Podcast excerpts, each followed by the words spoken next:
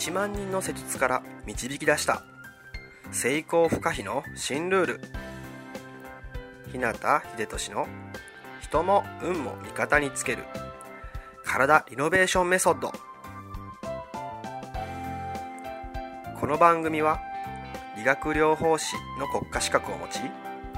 これまで延べ1万人以上のクライアントを指導してきた。自律神経内臓体質改善専門整体師でありパフォーマンス促進トレーナーでもある日向秀俊が体と意識についての幅広い知識と自らの経験をもとに成功不可避なエネルギーの高い状態になる方法を独自の視点からお届けしていきます。あなた本来の力とパフォーマンスを引き出すヒントや自分らしく豊かな人生を過ごすためのキーポイントについてなどまたリスナーの皆様からいただくご質問やお悩みにお答えしたりとさまざまな角度からこの番組内で情報をお届けしていきます。こんばんは。日向秀俊です。7月7日金曜日の夜ですね。いかがお過ごしでしょうか。今日はですね年に一度の七夕の日ですね。なんか天気予報を見ていたところなんか曇りだとかね雨だとかなってたみたいですけど、まあ、僕のいる大阪はですね今見事に晴れてます、まあ、まだね明るい時間なんですけど、まあ、この様子だとおそらくこの後お星様もね見れるんじゃないかなと思います。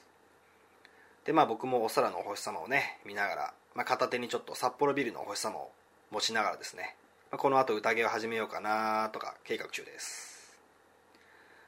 あなたのね今日の予定はねどんな感じでしょうか。まあね七夕なんて関係ないっていう人もいるかもしれないですけど楽しいね週末の夜を過ごしてください。さてえ今日のテーマですけども体が硬いってそれって本当ですかっていうお話です。多分これを聞いてくださっている人の中にもまあ、自分の体が硬いとかもっとね柔らかくなりたいとか、まあ、そういうふうに思っている人はいるはずだと僕は感じてます。でまあそういう人の方がねもしかしたら割と多いんじゃないかなとも思います。で言ってる僕もそこまでねあの体が柔らかいっていうわけではないんですけどもまあこう仕事柄もあってねよく相談を受けます。ストレッチをね続けないとダメなんですか？とか、まあ、硬くならないようにマッサージでほぐしてはいるんですけどみたいなね、えー、こととかも、まあ、よく聞きます。で確かにそういったことももちろん必要だったりします。でも原因とか問題っていうのは単純にねそれだけではないことが多いです。そこで今回はですね、まあ、る事例をもとに柔らかさを手に入れるためのヒントについてちょっとお話ししたいなと。特に体が硬いって悩んでいる人はぜひ聞いてみてほしいなと思います。では始めていきましょう。で、まあ、それはですねつい最近のあるクライアントさんのお話なんですけどもまあそのクライアントさんっていうのは、まあ、東京でのね施術で初めて会ったま小学生のね野球少年ですね。で施術前のカウンセリングで、まあ、お母さんもね、えー、一緒に話をしながらいろいろ悩みを聞いていったんですけどまその中の一つにあったのがうちの子体が硬いんですっていう相談だったんですね。でまあその男の子本人も自分の体が硬いことを気にしている様子で、えー、まあ、立った状態でこう前屈前にね体を曲げていくと指先が床につかないと。しかも今までなんかそういうのついたことがないみたいな話なんですね。で、まあ、そういうのを聞いた後にちょっとね試しにあることをしたんですけどそうするとわずか数秒でですね体がどんどん曲がっていって、あっという間に指先がね床に近づいていったんですよね。男の子もお母さんもですねその一瞬の出来事にびっくりしてなんかこう笑ってるんですよね。で、まあ、体が硬いっていうその悩み実はその裏に全くこう別の要素が隠れていたっていうことです。で僕はこの野球少年にその時一体何をやったのか何がその子の動きを邪魔していたのかっていうことなんですけども僕が実際にやったことは手首とね肘の関節を整えただけでした。でまず手首を整えると初めこう前屈した時にこう体曲げるとね大体1 5センチぐらいこの指先と床の距離が離れたんですけどね。手首整えた後にそれがこう残り5センチぐらいに縮まってですね。その後に肘を整えると指先が床についたんですね。でもう一回その後最後にちょっと腕全体整えると指先がぐにゃっとねもうちょっと床につくようになって。でここまでの実際の時間ってわずかまあ数秒だったんですね。でなぜ手首を整えたら前屈がよく曲がるようになったのか。なぜ肘を整えるともっと曲がるようになって指先が床についたのか。この答えを先に言ってしまうと手首とかね肘の骨のね微妙な位置のズレ。これが腕とか肩とか背中腰の余分な緊張を生み出してそれがね体を前に倒す前屈の動きを邪魔していたからということになります。で質問ですけども筋肉ってねどこについてるでしょうか？どこからね出ているものでしょうか？ほとんど多くの筋肉っていうのは骨についています。骨を土台にしてね、えー、出て始まっているんですね。で、まあ、家でいうところの、まあ、骨っていうのは柱のようなものです。そして筋肉っていうのは柱と柱をつなぐ壁な壁のようなものだとイメージしてください、えー、ではここでですね柱の場所とかねそれぞれの柱の位置関係がもしずれたとしたらどうなるかなっていうことなんです。まあ、おそらくその間をねつないでいる壁っていうのも位置関係がね乱れたりねじれたり歪んだりするっていうのは想像できますよね。でこれは骨と筋肉の関係でも同じです。骨が微妙にずれるだけでもその間をねまたいでつないでいる筋肉も同じように位置関係が微妙にずれて歪むわけですね。そうなると筋肉っていうのは本来の理想的な状態や位置から外れてしまって余分な緊張が生まれてきます。で緊張が生まれると硬くなって動きにくくなってきます。でこういう状態がいろんな場所にそれぞれ少しずつできてしまうことで体全体としての動きも硬くなってしまう。その結果柔軟性が低下する。今回の例で言えば手首や肘っていう骨の微妙なズレが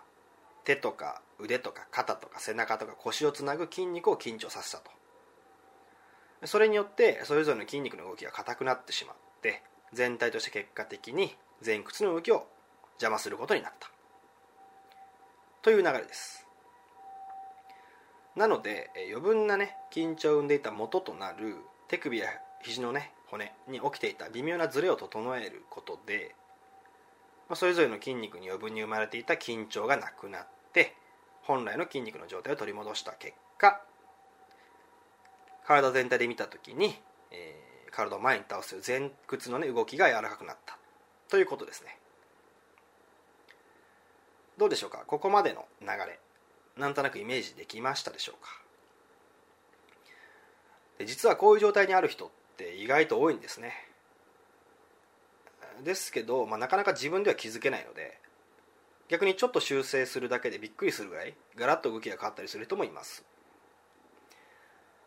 まあ、ということでねそういうちょっとしたズレとか緊張解消するための簡単な、ね、エクササイズをご紹介したいなと思います。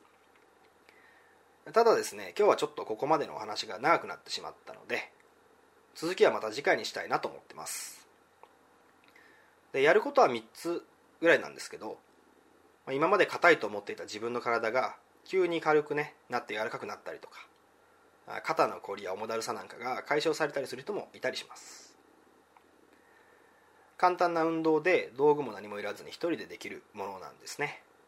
なのでぜひ次回の内容も聞いてもらって実践してみていただければなと思います。それでは今日はこの辺で。人生を豊かで価値あるものにしたいなら体を置き去りにはできません。体が変われば意識が変わり意識が変われば人生が変わる。良くも悪くもあなたの体と意識次第。また明日もエネルギーの高い一日を過ごしましょう。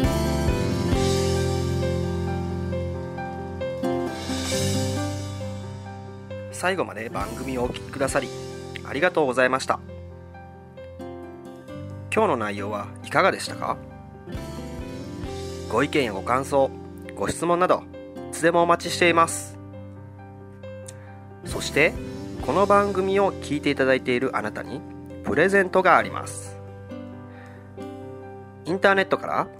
日向秀俊オフィシャルウェブサイトと検索していただくと僕のウェブページオフィシャルサイトが表示されます。サイト内にある登録フォームにお名前とメールアドレスを入力し送信していただくだけで隙間時間であなたの体のコンディションを整え日常のパフォーマンスアップに役立つ。動画と音声講座そして補足小冊子の無料プレゼントが届きます。ぜひお受け取りください。番組へのご感想やご質問ご相談もサイト内にあるお問い合わせフォームから受け付けています。また今からお伝えするメールアドレスの方に送っていただいても受付可能です。メールアドレスはメールアットマークひなたハイフンひでとし .com mail アットマーク hinata ハイフン。